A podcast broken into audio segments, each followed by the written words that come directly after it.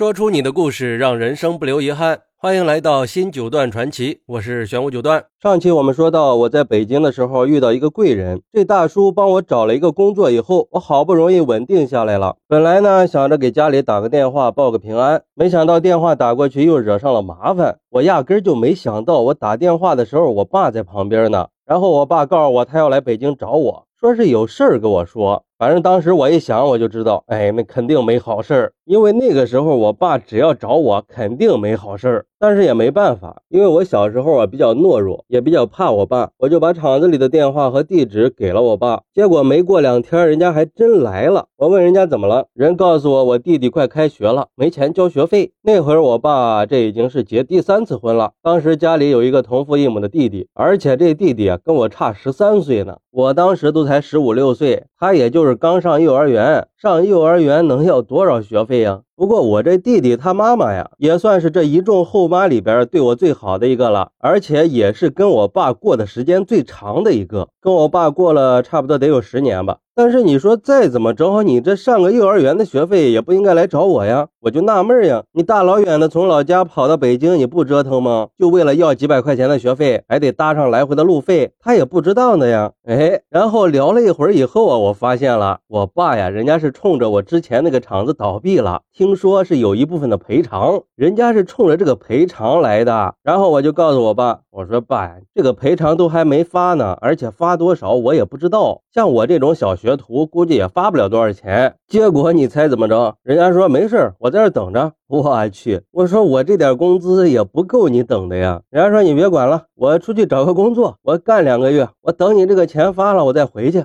这我也不敢说啥呀。我说那行吧。之后人家就去了那个香山，去香山脚下呀，跟着一个绿化队在那种树，也算是个体力活了。关键是啊，我爸这个人也算是个文人，那时不时的都能做两首诗啊。年轻的时候在部队当兵，就是给团长写文章的。转业以后呢，还去了山西日报，听说当时还是个编辑啊什么的。后来嫌离家太远，又申请转到了我们当地的一个国企，在里边也算是一号人物。就这个国企的上一任董事长，那当年都是他的秘书呀。反正在他最后一次回家之前，据说是在杭州的一个大企业里边做副总。现在为了要我这点赔偿款，居然跑到北京来跟着绿化队去种树去了。不得不说，也算是神人一个了。不过在多年以后，我对他这种行为还是比较理解的。而且说实话呀，现在的我倒是还挺佩服他的。只是在当时的话，我可以说是恨透了他呀。后来我爸在那儿干了一个多月吧。人那边通知让领钱呢，那个时候呀，很多厂子发工资都是发现金。不过在去之前呀，我留了个心眼儿，我给我姨夫打了个电话，让我姨夫呢过去帮我把钱领了。我姨夫也告诉我，一共领了一千五。等我跟我爸去了以后呢，人家会计说。你姨夫已经帮你领过了，我跟我爸又跑到我姨夫那儿，我姨夫说一共发了五百块钱，哎，把这钱一给，寒暄了几句，我们俩又回到了良乡。到良乡以后，人家就给我要钱呀，说你把五百块钱给我吧。我说那不行呀，我说你得给我留点呀，我还得吃饭呢。人问我你想留多少呀？我说怎么着也得留二百块钱吧。这我爸一听也没多要啊，就给了我二百，那他手上也就剩三百块钱了。这买张车票一百多块钱，最后走的时候呢，他就拿了一百五十块钱。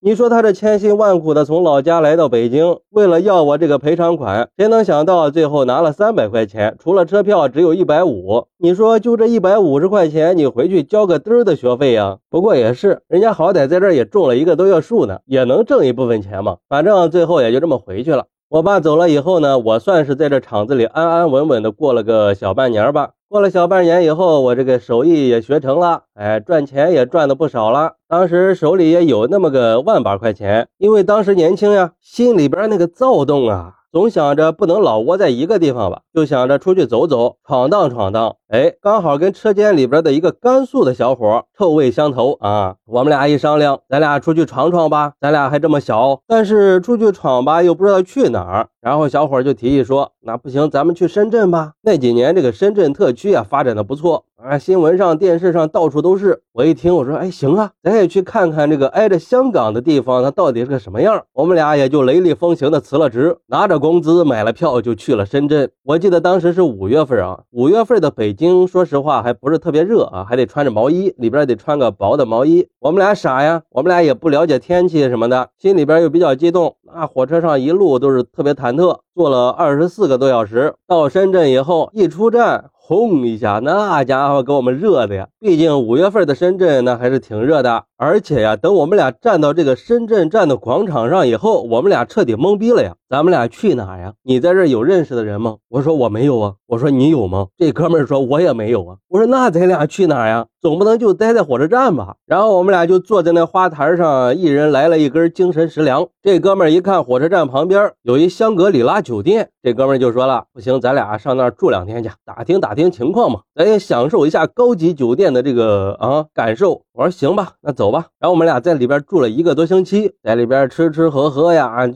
就就在里边待着。那一晚上三百八十块钱呢，住一个礼拜也不便宜了，好几千块钱花出去了。我们俩一想，这也不行啊，赶紧退房吧，赶紧走吧。房一退，出去找了个出租车，问了一下出租车师傅啊，咱们这个深圳啊，在哪找工作比较方便？人一听，那宝安区呀，那到处都是工厂，你们就去那儿吧。到了宝安区，司机师傅给我们送到了一个叫固宿村的地方。我们就在这个村子里啊，找了个小旅馆，又在这待了一个多月。因为我们是搞修车的嘛，找工作当然是想找个老本行，再加上这手艺活，他赚钱赚的多点儿。可是没想到在那块儿啊，这修车的特别难找，大部分都是什么电子厂啊、模具厂啊、什么玩具厂啊之类的。一问工资一月四百八，这当时心气高啊，也就不想干呀。到最后钱也花的差不多了，哎，这哥们从电线杆上看到一个招聘广告，夜总会招聘男公关，然后这哥们可动心了啊。这哥们说不行，咱去干这个去。